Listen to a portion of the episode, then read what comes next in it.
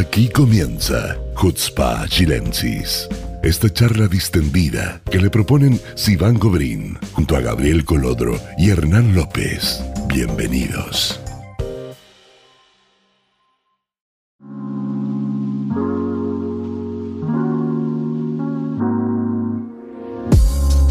Bienvenidos a un nuevo capítulo de Hutzpa Chilensis. Hoy día, eh, nuevamente, lamentablemente, no, nos está acompañando en este minuto nuestra amiga Sivan. Eh, se va a incorporar más tarde. Pero, quizás. Eh, pero, no, esperamos que sí. La verdad es que esperamos que sí. No empecemos al bullying. Estamos recién empezando el capítulo. Guardemos un poquito de bullying para el entremedio y al final, quizás. pero hoy día tenemos una invitada un tanto distinta a los invitados que hemos tenido, porque ella tiene una experiencia de vida bastante inusual. Eh, es Ola Hadashah, acaba de llegar a Israel, está nuevita, nuevita, nuevita, recién salida del avión. Eh, y su alía ha sido, por decirlo poco, eh, interesante e histórica. Así que bienvenida Silvia Benkis. Muchas gracias Hernán, muchas gracias Gabriel por la invitación. Eh, la verdad es que un tremendo honor poder participar de Jutzpa Chilense hoy día, así que encantada. Silvia, tú hiciste alía desde Chile, eh, o sea, tú eres originalmente de Chile, no hiciste alía no, hice alía como Cuéntanos un poco cómo partió toda esta... Uh, uh, uh.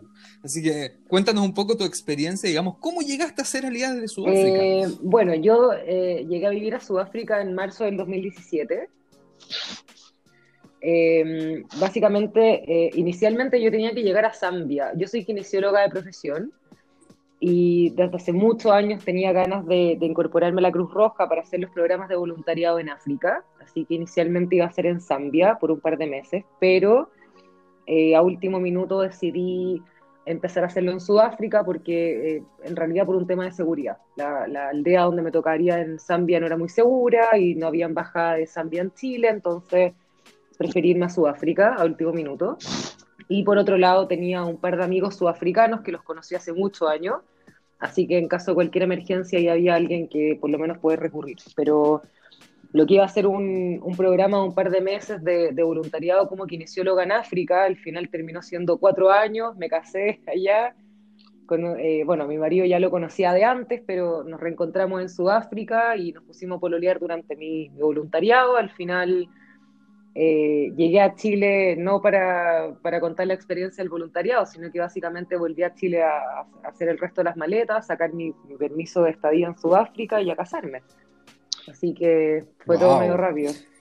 Oye, ¿y a tu, a tu, marido lo conociste acá en Israel, sí, no? tal lo conocí en Israel. Yo participé en el 2008-2009 en un programa, el programa de Morayá de Aisha Torah, cuando estaba en la universidad. Y Eitan, mi marido, él era el madrid del viaje estudios del Colegio Obrero de Johannesburgo. Entonces nos ah. conocimos un fin de semana en, en, un hotel de un kibutz, de hecho en el norte, donde íbamos como a conocer las, las viñas. Y nos conocimos en la cena de Shabbat del hotel. Así que básicamente como que nos hicimos amigos nomás. Fue un fin de semana que conocí a este grupo de sudafricanos obviamente logré ir a mi red de Facebook y después cuando decidí cambiar el voluntariado de Zambia a Sudáfrica, me contacté con él y bueno, ahí ya sabemos. O, sea, el, vino del Kiddush de ese Shabbat... Venía resantificado. La braja funcionó súper bien.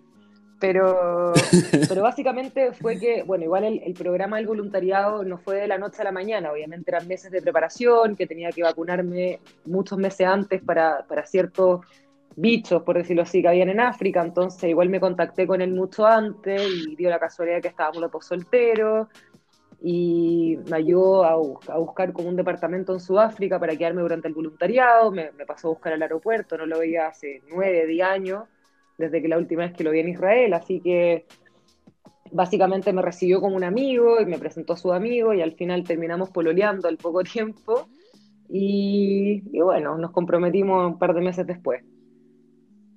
O sea, lo dejaste loco nueve años y al final el, universo se encargó de ponerlos juntos de nuevo. Claro, no sé la verdad si es que le vendí súper bien la pomada a Israel o, los años de juventud, la verdad es que no sé, pero.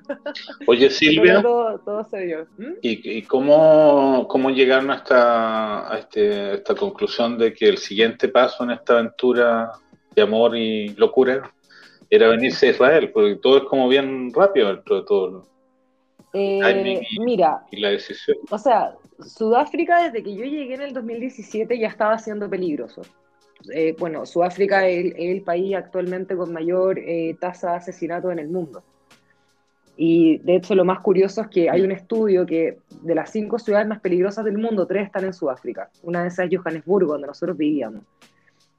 Y claro, al principio, o sea, uno se adapta al peligro del país, pero, pero ya cuando uno tiene que empezar a replantearse eh, más años a futuro, por ejemplo, cuando, cuando me quedé embarazada, no, no, estaba muy segura si es que iba a ser el mejor lugar para criar.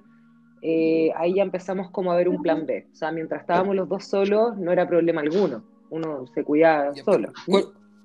¿Cuál, cuál, es la diferencia que crees tú? Porque, claro, o sea, que, la delincuencia y, la, violencia interna de un país sea motivo como para irse del país.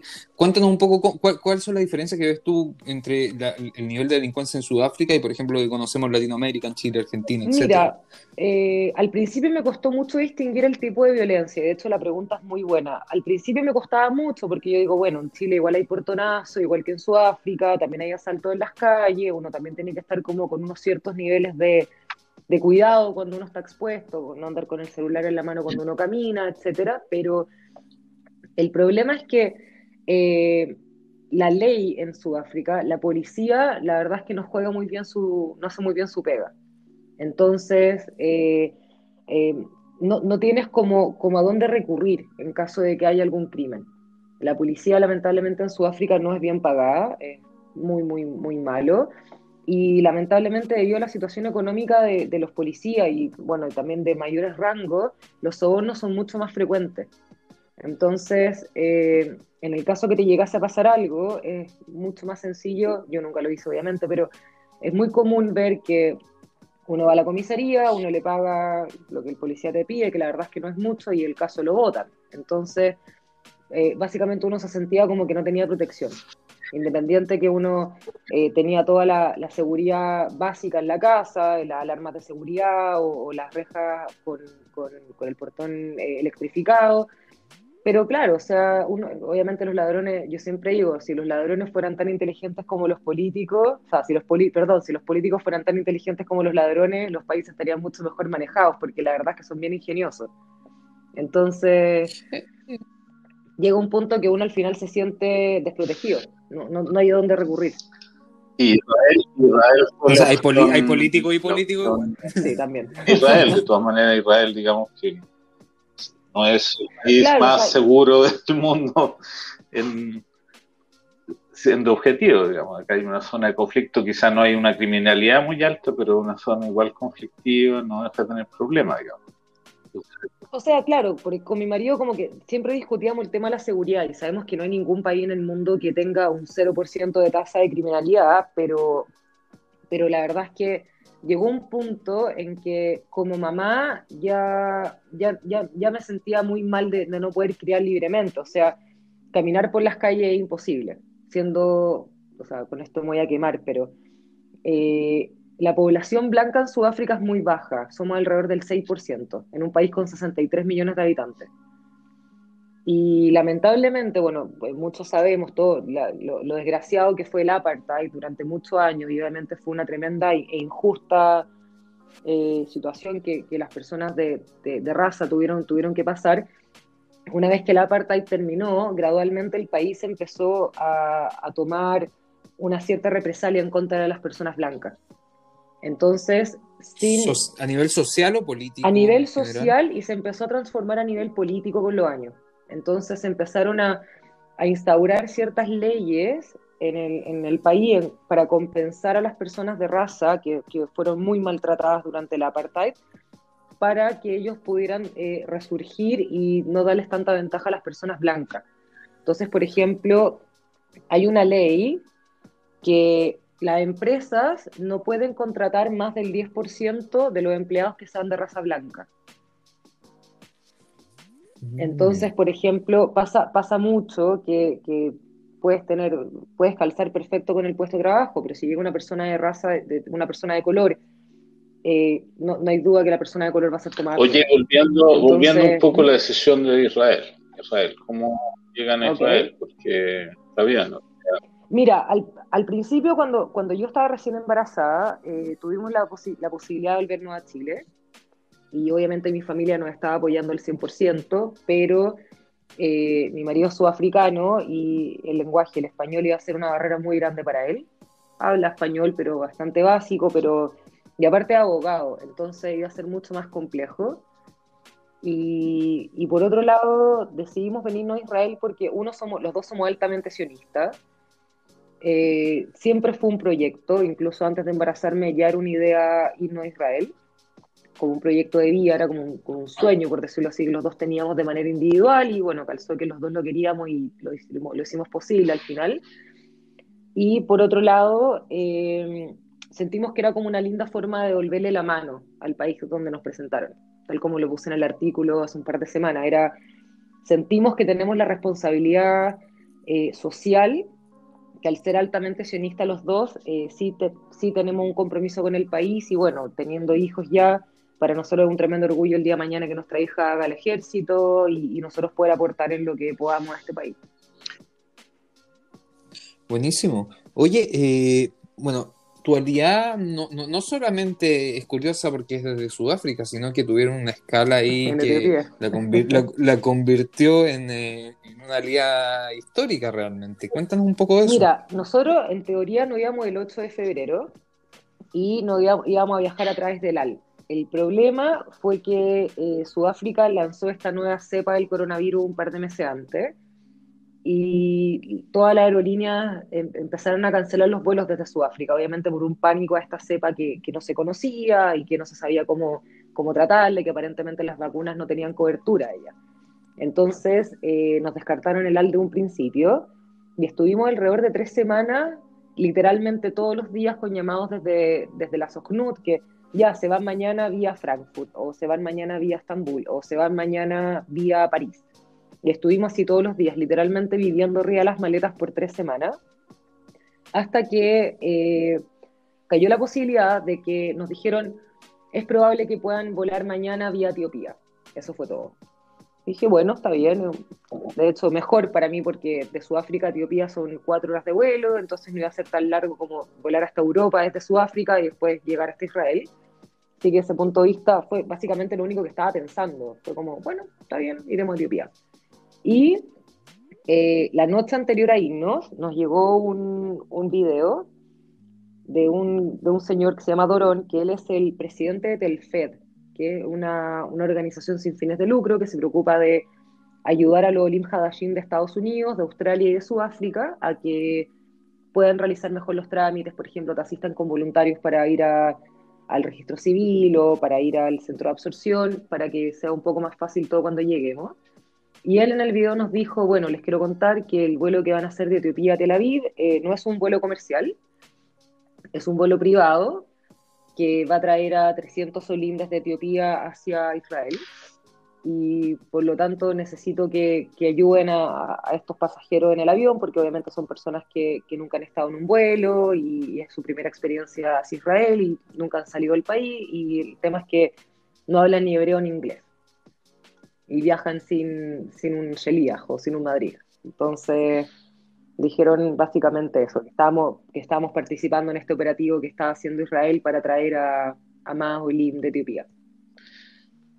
Es, por un lado bonito, y por otro lado es como chistoso, no puedo evitar la relación porque lo, lo pensé en, la, en el dato de proporción que diste antes, que en Sudáfrica eran un 6% de la población los blancos, entraste en un avión donde hay como bueno, de hecho, era, era como más de lo mismo, o sea, ya era, era, era, como más de lo mismo, pero, pero ¿sabes qué? Dentro de todo uno, uno ve la diferencia de... Yo, bueno, no, no, quiero, no quiero quemarme con esto, porque igual quiero harto Sudáfrica, pero pero me llamó la atención lo, bien educados que son los, etíopes, eh, lo cariñosos, no, no te miraban con, cara de este, este blanco tal por cual, todo lo contrario, o sea, de una rica sensación. Era, era muy distinto, era, uno, uno tiende siempre como a poner a todas las personas en el mismo saco y a generalizar absolutamente todo, y, al final uno se da cuenta que, que no, pues que, hay, que hay diferencias del país, de, de, de las tribus, incluso en Sudáfrica también se veía mucho, que, que uno, uno tiende como, es como este ejemplo, cuando uno va a Tailandia y dice el chinito. Claro. Porque todas las personas de ojos rasgados uno dice el chino. Acá pasa lo mismo con la gente de color. Entonces, no, uno al final, eh, según las tribus de donde cada uno viene, que bueno, en Sudáfrica uno encuentra personas originarias de cientos de tribus diferentes, uno ve como el estilo de vida cambia o como la forma de relacionarse con uno, o incluso el acento, cómo hablan el inglés. Eh, uno puede identificar después con los años, ok, esta persona viene de esta tribu porque pronuncia de esta manera el inglés. Eh, Oye, eh, hay mucha... ¿sabes, tú que yo igual sé un poco toda esta cosa? Porque yo en el colegio tuve una novia de sudafricana y ah, después acá en el kibutz donde yo vivo, un kibutz anglosajón donde hay hartos sudafricanos. Y bueno, siempre he tenido... Y no puedo evitar también la, la, pregunta, ¿aprendiste a hacer el clicking de, al pronunciar el...? No, nunca pude, nunca pude hacer el clicking, es imposible. A ver, eso, eso, eso suena sospechoso, ¿me puedes explicar qué significa, por favor? Eh, dentro, dentro, de lo, dentro de los idiomas oficiales en Sudáfrica, que son 11, uno es el inglés, el otro es el afrikaans, que es una mezcla de, de, de, de propio africandés el, el afrikaans es muy parecido al holandés. Y los otros nueve idiomas restantes son idiomas propios tribales, el Zulu, el, el Sutu, el Xhosa. Pero yo te digo Xhosa porque eh, se escribe con, con, X inicialmente, ¿cierto? Pero no se pronuncia Xhosa, es Xhosa, es como un clic que uno hace con la lengua. Entonces, eh, son, son distintos sonidos que uno hace con la boca que representan una letra para pronunciar otra palabra. Entonces, lo, Mira, la verdad es que no, no me pidáis hacerlo, no, por favor, porque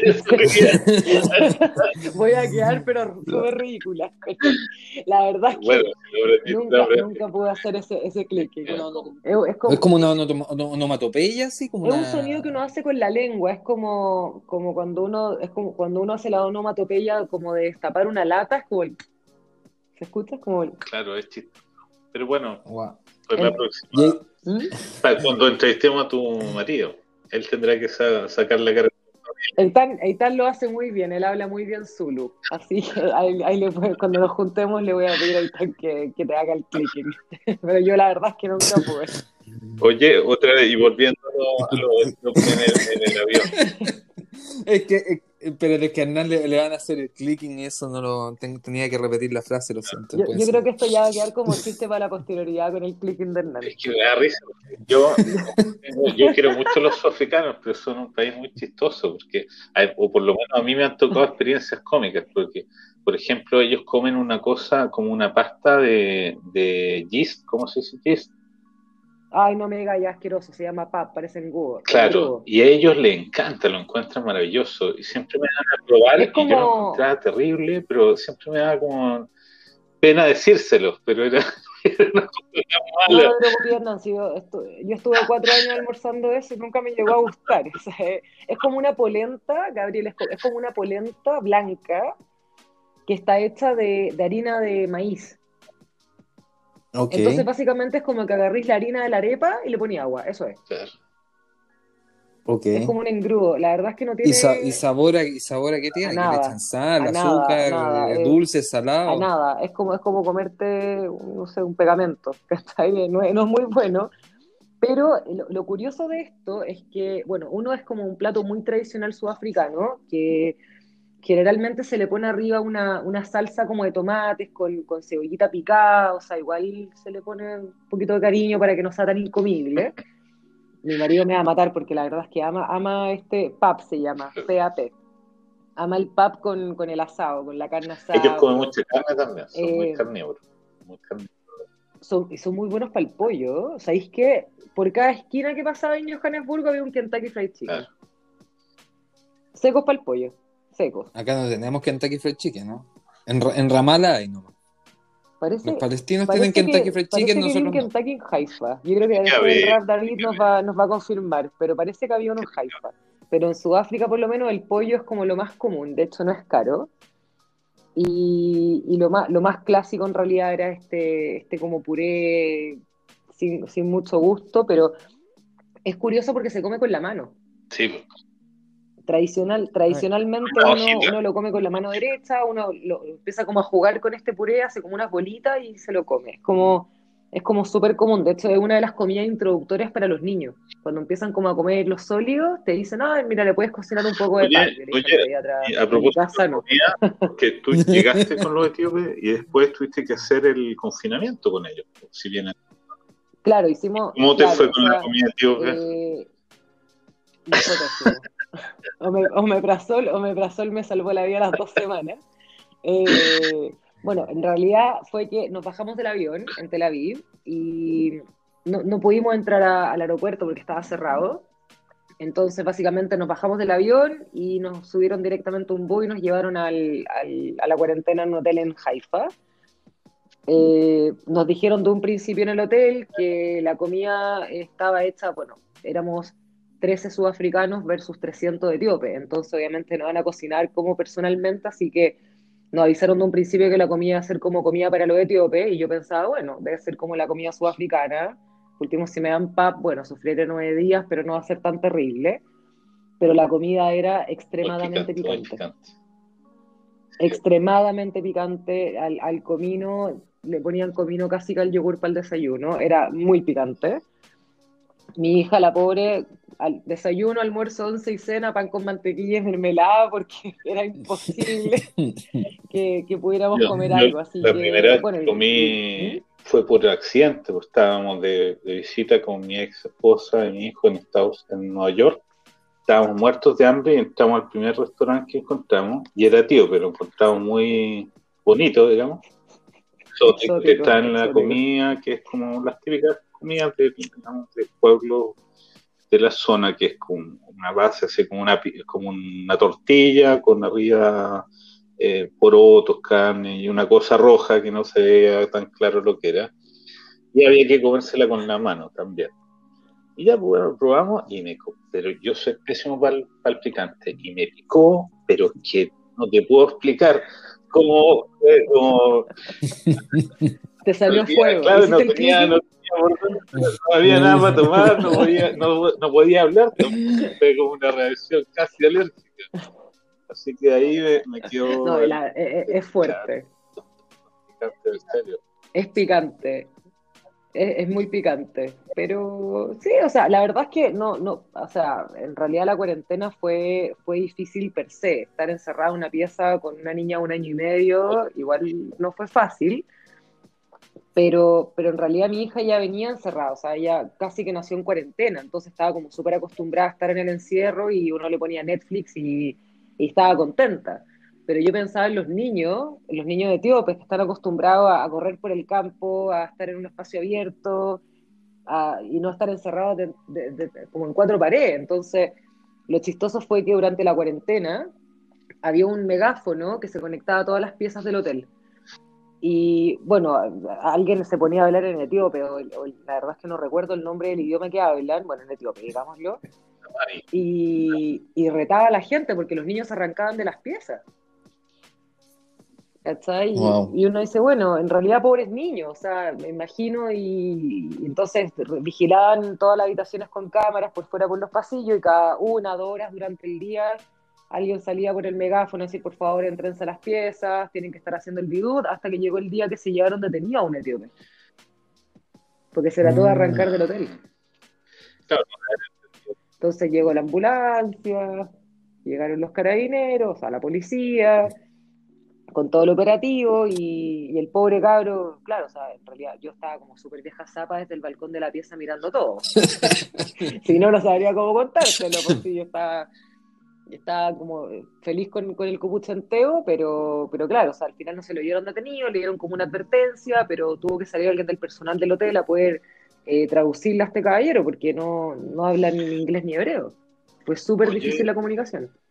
es que imagínate llegar a Israel y no poder y, pasar nueve días sin comer un falafel o un shawarma, o sea, yo creo que debe ser una tortura más o menos importante. Nos mandaron falafel el primer día. Ah, entonces no, entonces ya que se lo lleven, no. Nos, recibieron con falafel el primer día en el hotel y después ya, ya nos empezaron como a golpear un poco con la comida tíope, pero, pero, pero bueno, igual, igual lo curioso fue que eh, yo la verdad es que no estaba tan curada de espanto, porque igual vengo como de una cultura muy similar en Sudáfrica, pero lo chistoso era que todas las mañanas en el balcón de mi pieza habían eh, pedazos de manzana o cáscaras de naranja o papeles, claro, porque los niños, eh, por ejemplo, se comían la mandarina que te traían para el desayuno y desde el piso de arriba botaban las cáscaras para, para abajo. Claro. ¿Cachai? Era, es, como es un, es un, tema cultural muy distinto, pero, pero bueno, digamos que fue una experiencia. Y, ahora entiendo que están haciendo la primera, la primera casa en Israel en un kibutz.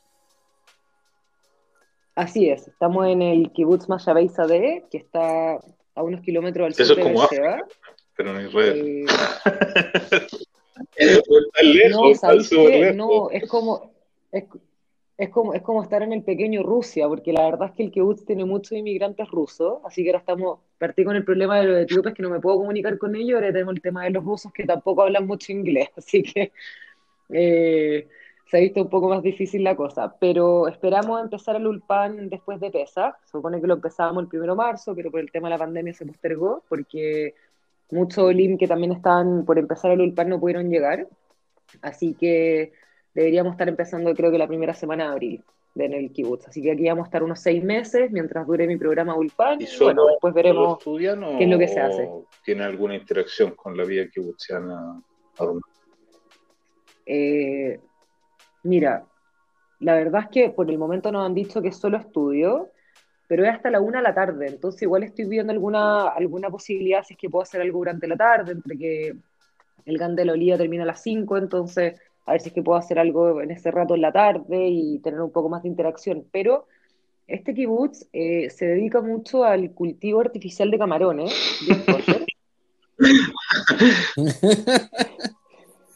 Y también, bueno, tiene obviamente eh, sus vaquitas, producen leche, tienen un poco de, agricultura básica, tomates, zanahorias, eh, y también eh, traen un, pez australiano que también lo cultivan artificialmente acá. Y la verdad es que no estoy segura si después ese pez lo exportan o lo tienen para consumo dentro del país, pero eso es como la, básicamente las actividades que tiene este kibutz y bueno, también tiene un hotel pero las actividades como de trabajo dentro del hotel no están muy, muy abiertas porque, bueno, el tema de la pandemia no, no, no ha habido mucho huéspedes. Bueno, de antemano ya está invitada cualquier fin de semana que conozca otro tipo de kibutz, un kibutz anglosajones, donde probablemente se van a sentir más cómodos. Muchas gracias, querido Hernández. De eso te voy a cobrar la palabra te la voy a recobrar, recobrar. Eh, también quiero que me hagáis ese pay de manzana que subiste el otro día. Estamos mejorando mi receta a nivel eh, dioses. Próximo año la panadería de Hernán. Pero absolutamente, ya va a tener que armar una empresa de cake. Lo que pasa es que mi problema es que no, no es algo en cantidad muy pequeña. No puedo atender a un público mayor de cuatro personas. Pero yo no, no, no por eso, puedo solamente a una familia a la vez. Me traen dos y ya colapso, porque no, no voy a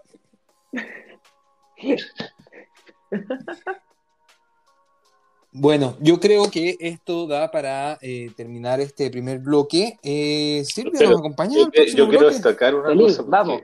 Silvia no solo ha sido interesante, ¿Mm? sino que nos ha hecho como un, un upgrade del el tono de voz profesional, porque la voz que tiene es totalmente radial.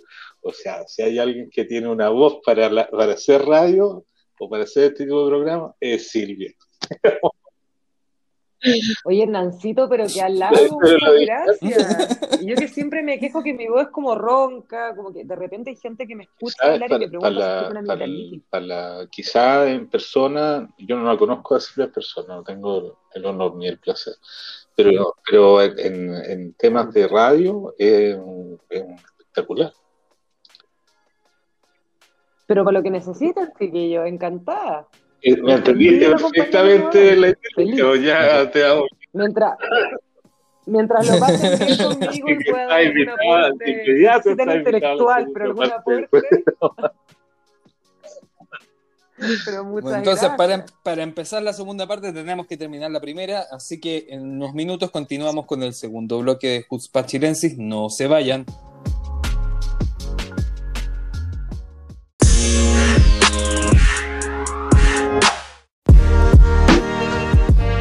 Bienvenidos de vuelta al segundo bloque de este capítulo en Jutzpah Chilensis. Silvia continúa con nosotros, continúa con nosotros y en el... ¡Me quedé! y en, este bloque vamos a hablar de Pesaj. ¿Qué significa Pesaj para nosotros? No desde el plano religioso, sino que desde el plano personal, porque, eh, a ver, voy, a, voy a, no, voy a entrar en una para Yata Shabua, pero sí, eh, por lo menos para mí es importante Pesaj porque yo creo que es la única festividad que realmente trasciende, digamos, incluso dentro de las familias o las personas que son menos observantes del judaísmo, el, ser de Pesaj tiende a, unir, llega ese, ese primo que, que digamos no, no, ha, no ha estado en una sinagoga en, los últimos 35 años, pero llega al ser de Pesaj eh, a, escuchar nuevamente lo mismo y a ver envejecer a los mismos tíos y primos y abuelos y etcétera. Entonces yo creo que eh, yo creo que el judaísmo hoy día en el siglo XXI sigue vivo en gran parte gracias al ser de Pesach. Totalmente. Así que, eh, bueno, habíamos pensado eh, hacer un ejercicio y preguntarnos mutuamente de qué nos podríamos liberar, porque bueno, todos sabemos que eh, Pesaj eh, celebra la liberación del pueblo judío de Egipto.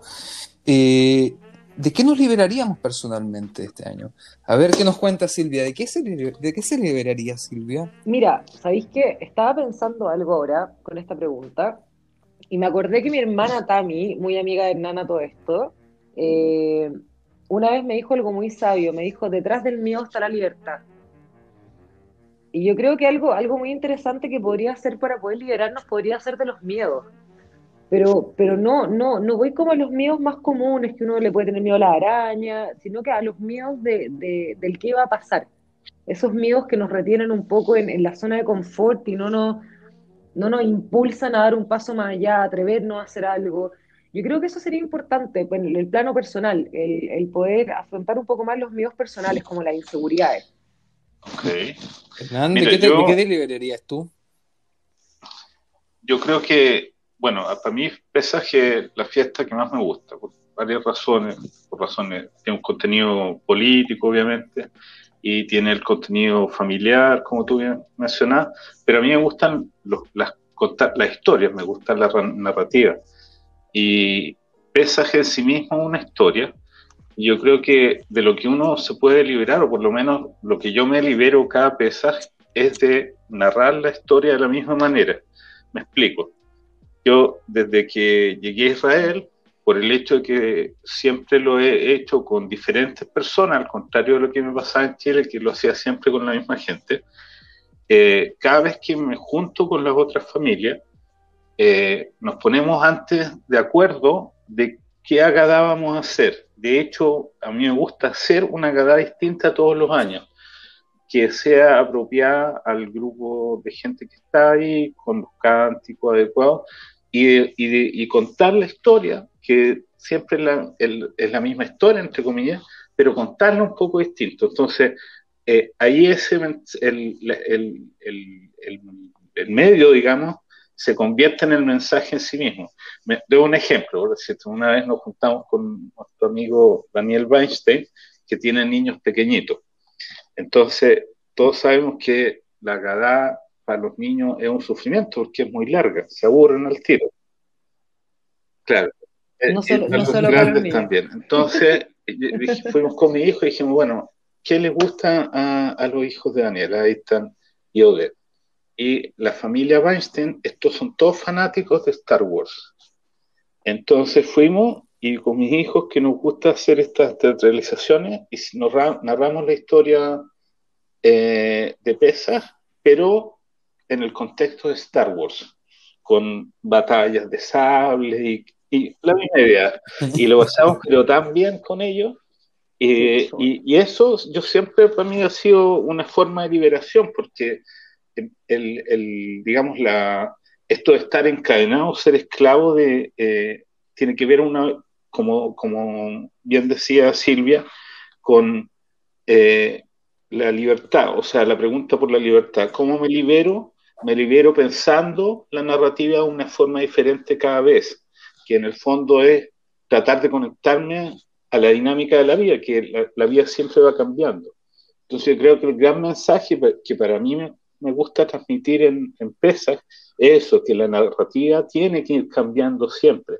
A pesar de que el contexto general pueda parecer el mismo, en el fondo uno, le, uno hace que las cosas sean distintas, uno le da un contenido a la libertad o uno le da un contenido a la justicia que es en sí mismo la forma de hacer una liberación. Mi opinión. Oye, me, me... ¡Wow! Claro, me impresioné a mí mismo.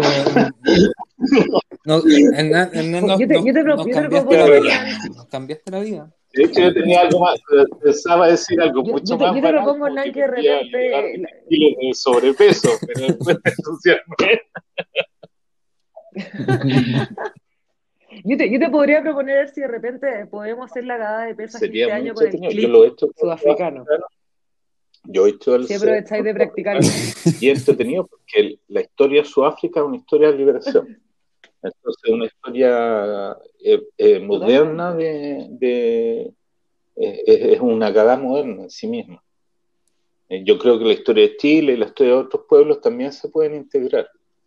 De hecho, me acuerdo uno de la participé una vez en una traducción, una preparación de una gada para el movimiento reformista en español, que se trataron de agregar historias como colaterales o anexas, como para entusiasmar un poco o tratar de vincular a las poblaciones latinoamericanas. Y el tema de, los pueblos que se liberan de la opresión, de las dictaduras, es un tema común en, del mundo donde nosotros vivimos. Entonces, pesa es una cosa súper eh, relevante para todo. O sea, además de la comida y, y, de la música que siempre he entretenido. Yo siempre recuerdo mi primer pesaje acá, que yo llegué cuando el kibutz era todavía kibutz tradicional, y lo hicimos con una familia, con familias que eran bien como de la izquierda dentro del kibutz. Y al final del set de pesas cantamos todos la internacional. ¿Cómo la hay?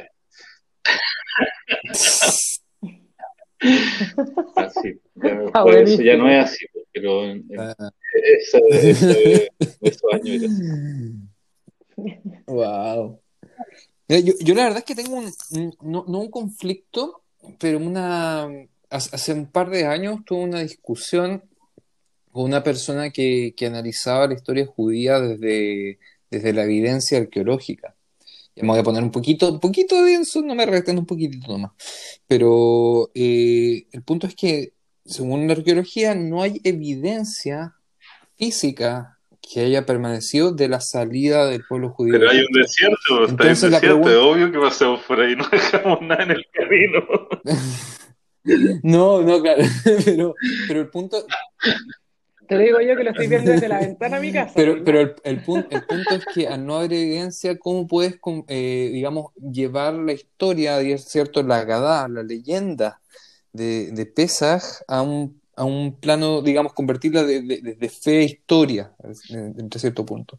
Y, y, la verdad es que conversando con él y, pensándolo harto, por harto tiempo, la verdad, llegué a la conclusión de que no necesitas de que la, historia sea verídica, en el fondo, para seguir creyendo en la historia. No sé si me hago entender.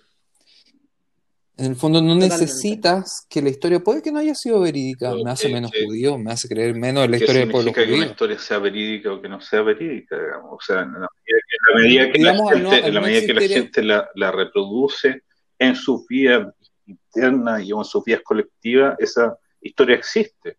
O sea, no es, no es, no es relevante si existe una evidencia histórica o no histórica. ¿Qué es lo que, qué es, lo que es una prueba histórica?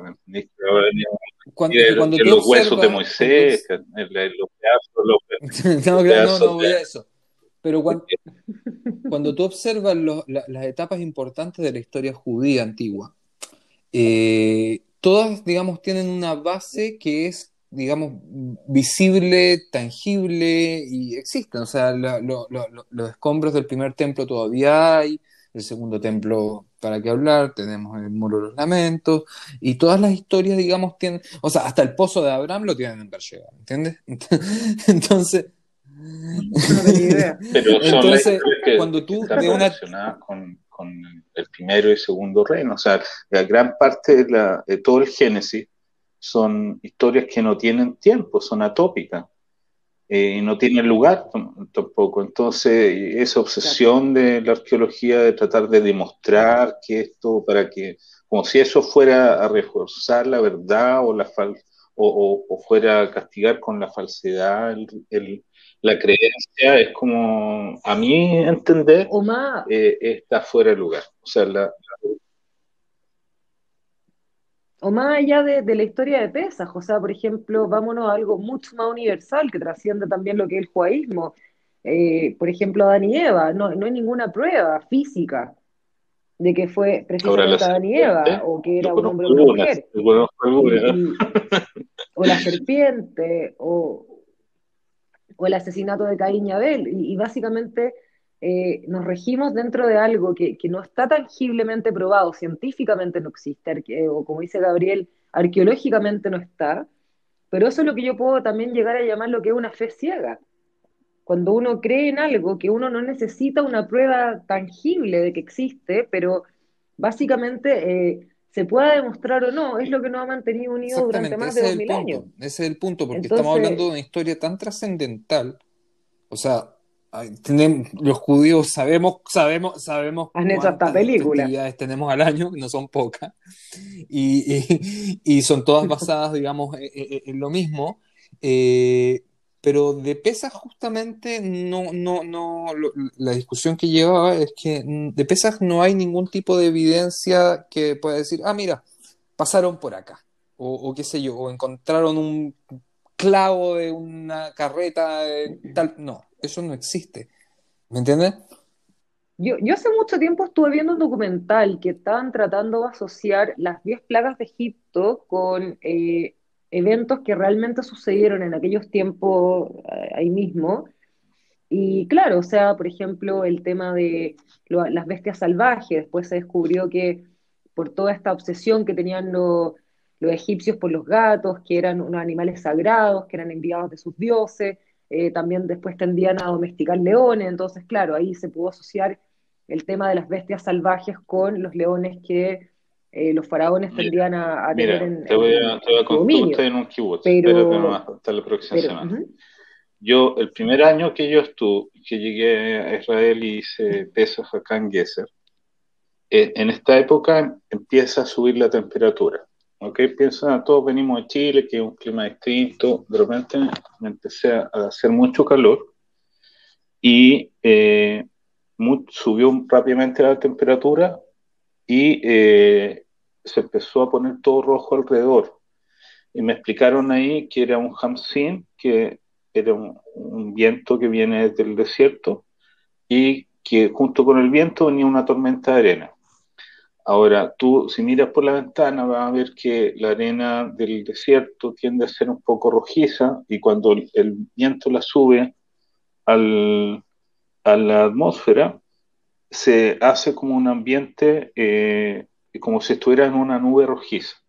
Ahora, ese calor, que es muy intenso, hace que el agua se condense, perdón, se evapore, suba y después de un rato se condensa yo miraba este fenómeno extrañadísimo y de repente, en una cuestión de minutos, empezó a llover, por lo que te decía. Ahora, cuando las gotas de agua, eh, de lluvia caían y tomaban las partículas de este arena en suspensión, arena roja, me llené las manos de un agua roja, sangre, mijita. Después, a las horas de la noche, como eh, habían, se habían hecho charcos de agua alrededor del kibutz y hacía mucho calor, salieron los zancudos, bichos. Después de los zancudos vienen moscas, después depredadores de estos bichos, murciélagos y otros animalitos, eh, muchos pájaros, y eh, al día siguiente como habían estos charcos y otras, y habían cosas para comer, salieron muchas ranas. ¿Ok? ¿Le suenan todos estos elementos? Y después cuando tú tienes ranas, empezaron a llegar otros depredadores de, esos animales, que son pequeños zorros o otras bestias salvajes. ¿Ok? Entonces yo miraba todo esto y decía, pero esta es la película entera, o sea, el que escribió, el eh, hizo la narración, en el fondo está describiendo lo que ocurre eh, en, el, en, el, contexto geográfico, digamos, o sea, en, en, el ecosistema.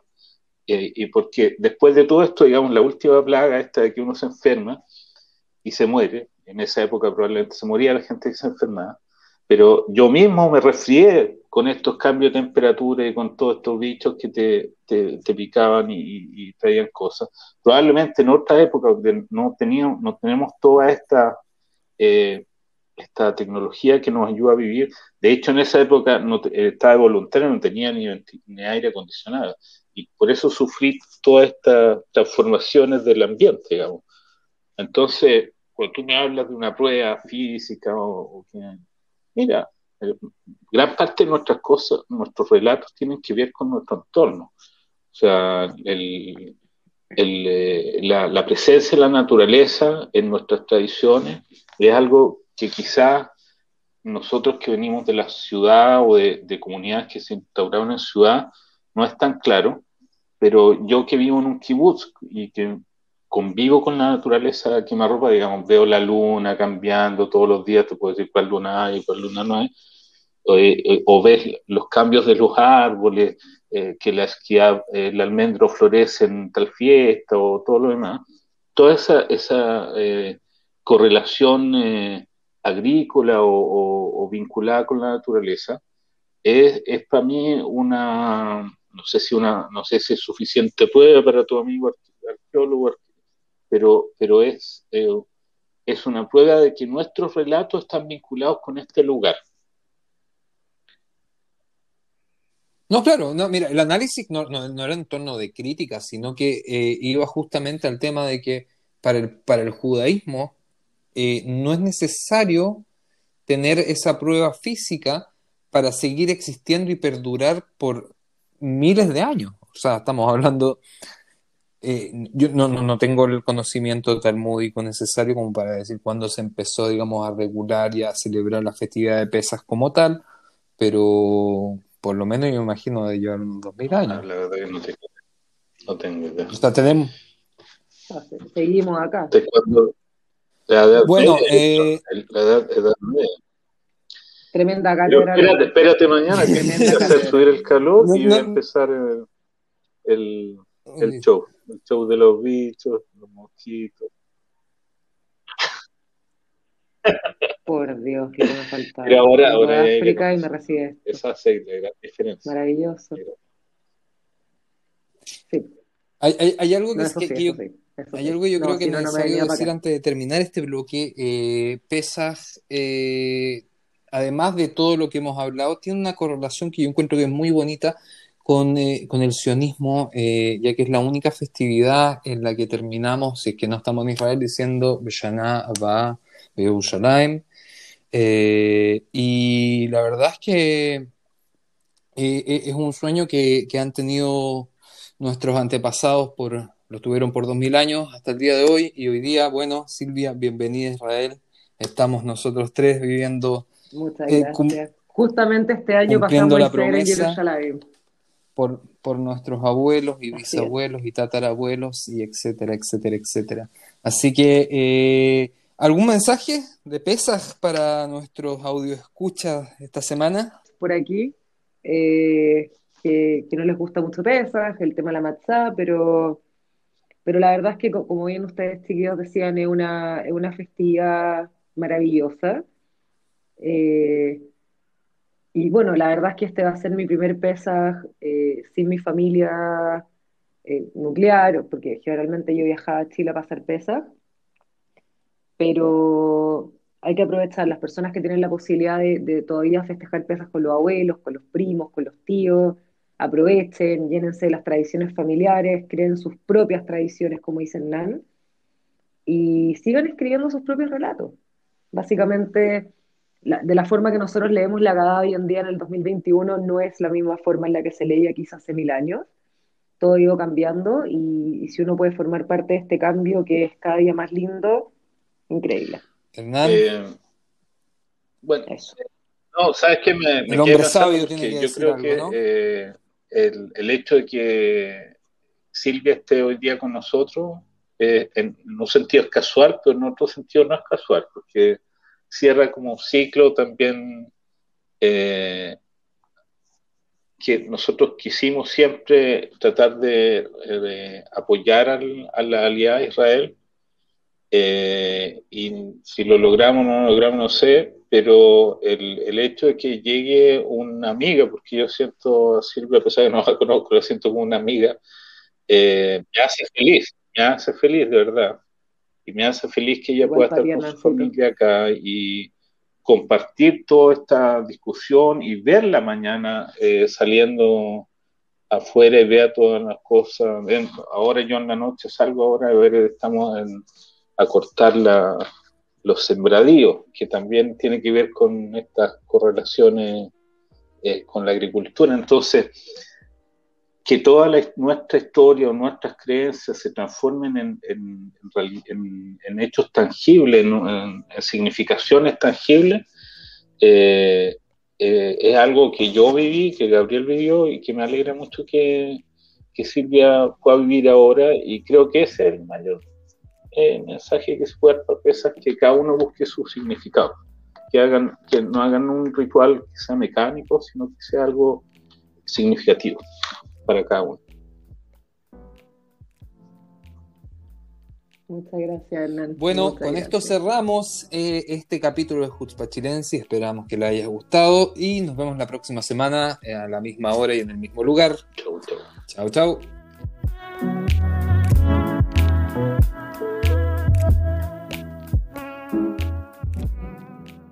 ¿La pasó bien? ¿Le interesó lo abordado? Si es así, lo esperamos la semana que viene, en este mismo horario y lugar. Chutzpah Chilensis.